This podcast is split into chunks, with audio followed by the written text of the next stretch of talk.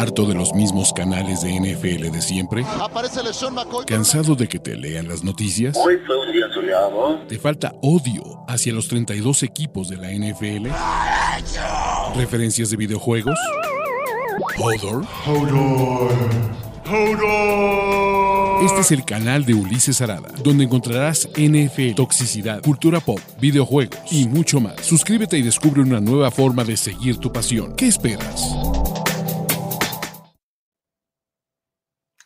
Hola amigos, venga, reacciones rápidas de la NFL. ¿Por qué? Porque hoy, 15 de diciembre de 2022, sus San Francisco 49ers, de la mano, de la mano del GOAT Broke Purdy, acaban de amarrar la división oeste de la Conferencia Nacional, acaban de amarrar su pase a los playoffs NFL 2022 y la verdad es que semana a semana este equipo se ve muchísimo más sorprendente, muchísimo más peligroso y como un verdadero y total contendiente al Super Bowl 57.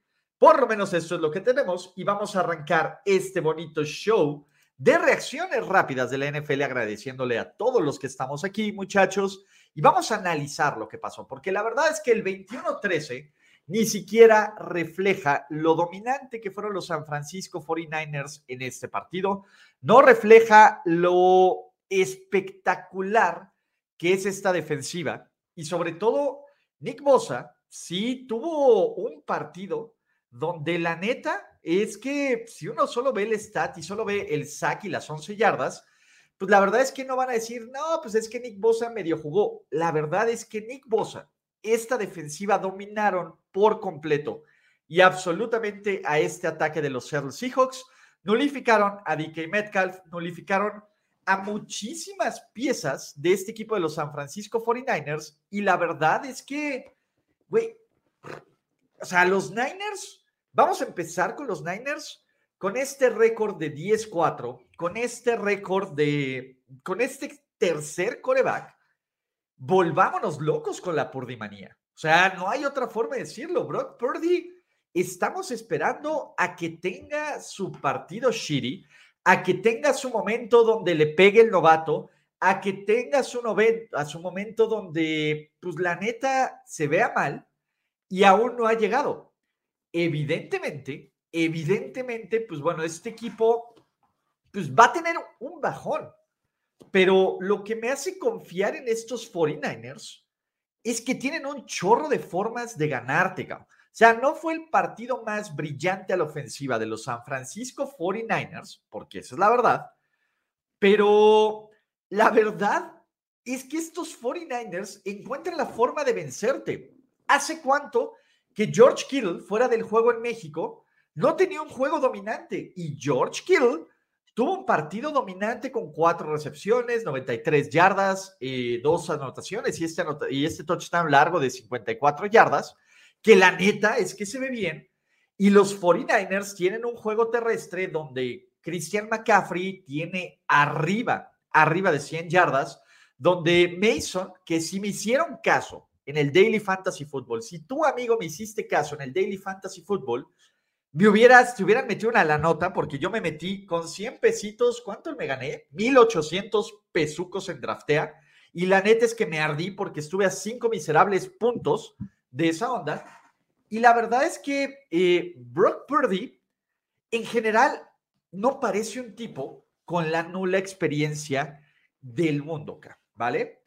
Creo que San Francisco, con esta defensiva, Creo que San Francisco con este roster y aún así Kyle Shanahan, puta, Kyle Shanahan me hace quererme arrancar, arrancar el cabello, cabrón. Me hace quererme arrancar el cabello, pero pues va. Pero aún así, estos Niners lucen sinceramente como el segundo mejor equipo de la conferencia nacional y quién sabe qué tanto pueda mejorar Brock Purdy. Ahora, de decir que tiene madera de largo plazo, de decir que es el del futuro, yo lo que les digo es calma. Eso es lo primero que yo les diría. Creo que Brock Purdy tiene una capacidad bien interesante de mantener a flote este barco. ya para todos los que están cambiando a Trey Lance, ya para todos los que están diciendo vamos a ver qué nos dan por Jimmy Garoppolo, aunque Jimmy Garoppolo va a ser agente libre, eh, todo esto será con su tiempo. San Francisco está enfocado en tres cosas. La primera es terminar como el tercero o si los Minnesota Vikings se caen como el segundo mejor equipo de toda la conferencia nacional, lo cual les ganaría un boleto de playoffs contra los Seahawks o contra los Lions o contra alguien más. Pero creo que estos Niners, la verdad, lucen como el equipo, como el equipo que, que está cabrón. Y la verdad es que Shanahan no tuvo un buen partido, cabrón. O sea, el play calling de Shanahan en el último cuarto sí fue para rascarse la cabeza, cabrón. Y de la nada casi le sacan este partido, si no es por una gran jugada de Brock Purdy y este acarreo largo de Mason de 55 yardas, que si hubiera, que si hubiera anotado, yo me hubiera metido más lana en draftea, pero el hubiera no existe. Purdy, y eso hay que decirlo, Purdy sigue jugando bien. Y los haters de los 49ers o, o, los fans de los 49ers que dirán, a ver, haters, ¿cuándo va a jugar mal? Va a haber un momento donde los San Francisco 49ers y donde Brock Purdy juegue mal. Lo mejor que le puede pasar a los 49ers, lo mejor que le puede pasar a los 49ers es que este mal momento, y entre todas las comillas del mundo, es que este mal momento de los 49ers sea en los próximos tres partidos. Kyle Shanahan lo que tiene que hacer es ser el equipo uno de la conferencia nacional. Ya valió, ya valió total y absolutamente.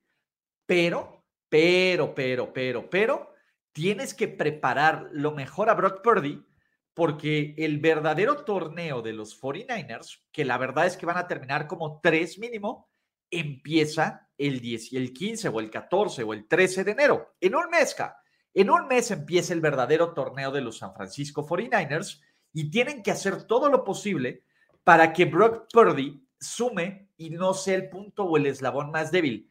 En dos partidos y medio, en dos partidos y medio, Brock Purdy se ha visto millones de veces, millones de veces mejor de lo que los más críticos y haters de los 49ers y aquí digan Ulises, o los más emocionados con la perdimanía, que sea el fan de los 49ers, la neta es que también las expectativas son brutales. Por ejemplo, aquí Juan Carlos Telles. Juan Carlos Telles me pregunta, Ulises, ¿quién te emociona más, Purdy o Sapi? Pues al final, Purdy tiene armas, cabrón a diferencia de Bailey Zappi, que tiene un roster y un coordinador ofensivo del Real, Brock Purdy tiene a Christian McCaffrey. Brock Purdy tiene a George Kittle. Brock Purdy tiene a Brandon Ayuk y en algún momento Brock Purdy también va a tener de regreso a Divo Samuel y además Brock Purdy está cobijado por una defensiva de Seattle que es brutalmente elite, cabrón, brutalmente elite. Eso es lo que tiene Brock Purdy.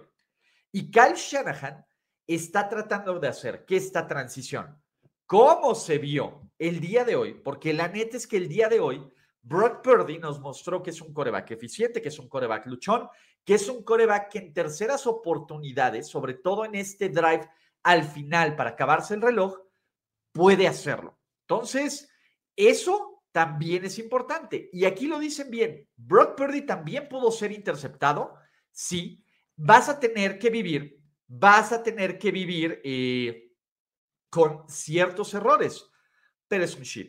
Claro y totalmente, absolutamente fue exagerado el castigo a Nick Bosa, pero esa es una crisis terrible que tiene la NFL y por lo menos el día de hoy empezó a salir un reporte que las, los fouls personales podrían ser sujetos a revisión lo cual no sé si esté bien o mal, porque es una, un castigo muy subjetivo, pero la neta, la neta, la neta, la neta es que sí hay unas marcaciones que están del riel. Y creo que, eh, y creo que sí debería de, existir, hacer alguna herramienta para poder corregir ciertos tipos de jugadas. Y si no, pregúntele a los Atlanta Falcons con ese foul de que no era foul personal de Grady Jarrett a Tom Brady que está definiendo la temporada, ¿vale?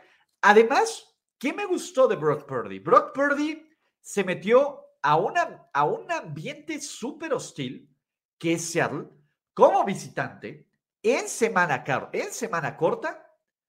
Y la verdad es que lo hizo bastante, bastante bien, cabrón. Y Brock Purdy está siendo este güey que, que puede seguir manteniendo tu play calling, para bien o para mal, para, para bien o para mal de los Jimmy Lovers como amiga, ¿no? Y creo que Jimmy en este momento, creo que Jimmy Garoppolo ya, ya no forma, después de esto ya no forma parte de los planes de los San Francisco 49ers y va a ser un, un este, ¿qué les puedo decir? Va a ser un, un off-season súper interesante. Porque, a ver, San Francisco, desde mi punto de vista, y ahorita, está como favorito para ganar, para, como segundo favorito para llegar al Super Bowl. Yo la verdad es que si San Francisco juega con un coreback novato el Super Bowl, no lo pondría como pick oficial. No lo pondría como pico oficial, pero como está ahorita la temporada, hay que ver contra quién llega, cómo llega, etcétera. ¿Vale?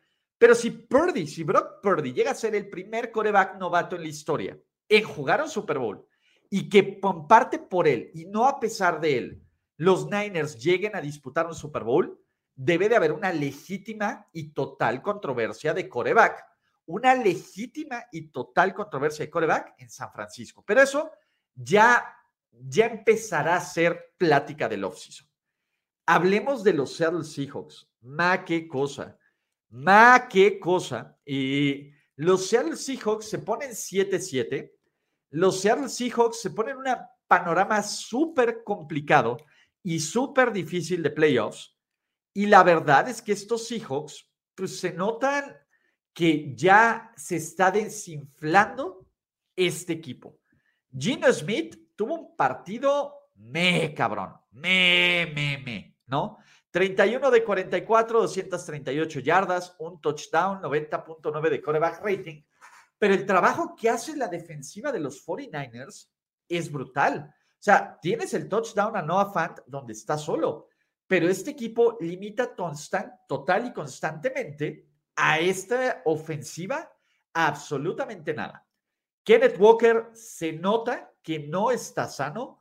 La disciplina de los Seahawks también es factor, pero en general se nota que Seattle está un escalón abajo. Seattle no solo, no solo en este momento está fuera de playoffs. El panorama de playoffs se les complica muchísimo. ¿Cuál es la enorme ventaja que tiene Seattle? Seattle tiene el criterio de desempate, el criterio de desempate en contra de los Detroit Lions. Si Seattle y Detroit quedan empatados en el lugar 7 y 8 en el mismo récord, Seattle pasaría por el criterio de desempate. ¿Cuál es el problema? Seattle está jugando bien mal, cabrón. Seattle está jugando, la defensiva sigue siendo un tema. Si bien no fueron 200 yardas, esa última jugada de Mason, donde se escapa, te muestra mucho lo débil que es esta defensiva en el juego terrestre. Te muestra mucho que no pueden presionar de forma constante y sonante al coreback. Te muestra mucho que Seattle está desaprovechando muchas oportunidades y aquí, aquí estamos, ¿vale? Seattle tiene que tomar una decisión bien importante, porque todavía no sabemos si se mete o no a playoffs, pero los Seahawks van a tener un pick dentro del top 7, si nos ponemos quisquillosos, del draft por Russell Wilson.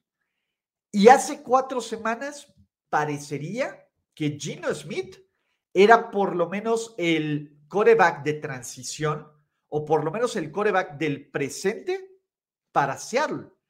Ahorita Gino, ahorita Gino Smith no luce como el coreback del presente o como el coreback del futuro. Esa es la verdad.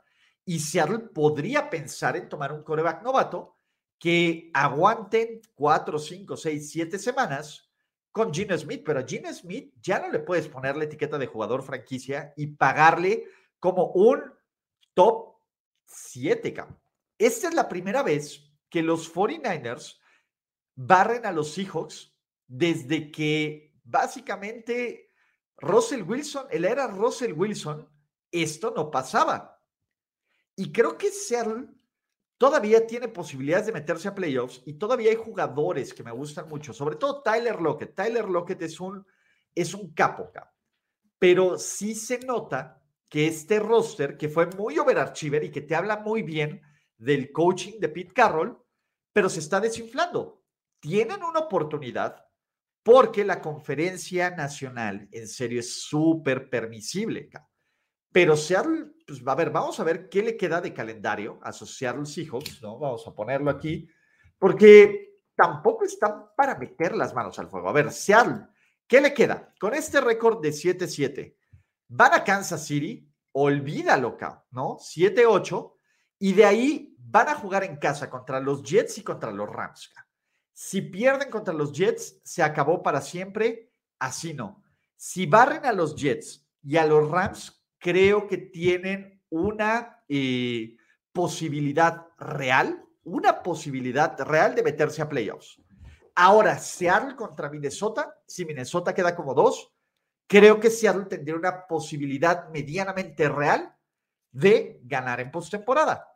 Si Seattle y San Francisco se llegan a poner como el 2 y se vuelven a enfrentar los Seahawks contra los 49ers, la verdad es que no veo cómo este equipo pueda competir o hacer algo, ¿vale? Entonces, vamos a platicar sobre eso, vamos a ver qué más van a ir para su Seattle Seahawks que están entre modo playoffs y entre modo, pues también draft, y por ejemplo, Alex Strike, la otra semana harás ya video de predicción de tus playoffs con el simulador.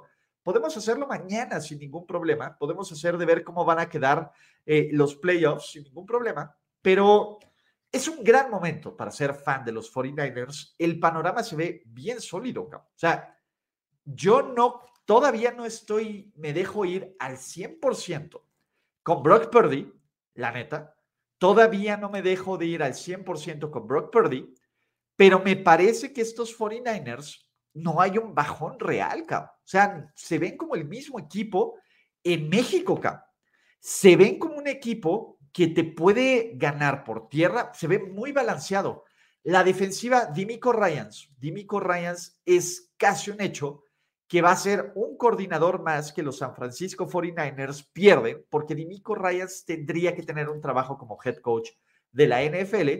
Y la neta, la neta, la neta, la neta, es que sus San Francisco 49ers sí lucen como uno de los dos o tres favoritos. Ustedes díganme, ¿quién es más favorito en la conferencia nacional? ¿Dallas o San Francisco? Para mí, para mí, son los San Francisco 49ers, pero bueno, estamos en el inicio, el inicio de la semana 15 NFL 2022. Y por ejemplo, aquí dirían, Dimico a los Texans no sé, si yo fuera los Texans, buscaría a alguien que pudiera ayudarme a desarrollar a mi coreback uno y yo le daría un trabajo a Eric Bienemica. Pero venga, cuando regresa Divo en dos o tres semanas, ¿no? Eh, Divo va a estar para los playoffs. Entonces, muchísima gente se deja ir por los 49ers. Entonces, los San Francisco 49ers tienen más quórum aquí. Amigos, con eso terminamos las reacciones rápidas del día de hoy. Los quiero mucho. No olviden suscribirse a este canal, activar sus notificaciones y nos vemos mañana para más videos del NFL y de la vida. Y también nos vemos el sábado para reacciones rápidas, el domingo para reacciones rápidas y toda la, la, programación que ya se la saben. Los quiero muchísimo. Díganos si Brock Purdy lo tiene o no lo tiene. Y hasta la próxima. Chao. Bye bye. Gracias por escuchar el podcast de Ulises Arada. No, God! No, God, please, no, no. Esperemos que tus oídos no hayan sangrado tanto. Te esperamos en la siguiente emisión y no olvides suscribirte en tu plataforma favorita como Spotify, iTunes o Google Podcast. Hasta la próxima. See, he fine. Now, give me money, or I shoot him, and I shoot all you motherfuckers.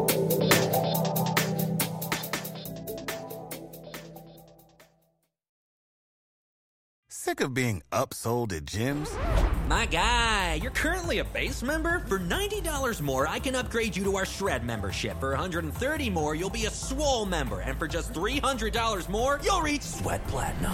At Planet Fitness, you'll get energy without the upsell. Never pushy, always free fitness training and equipment for every workout. It's fitness that fits your budget.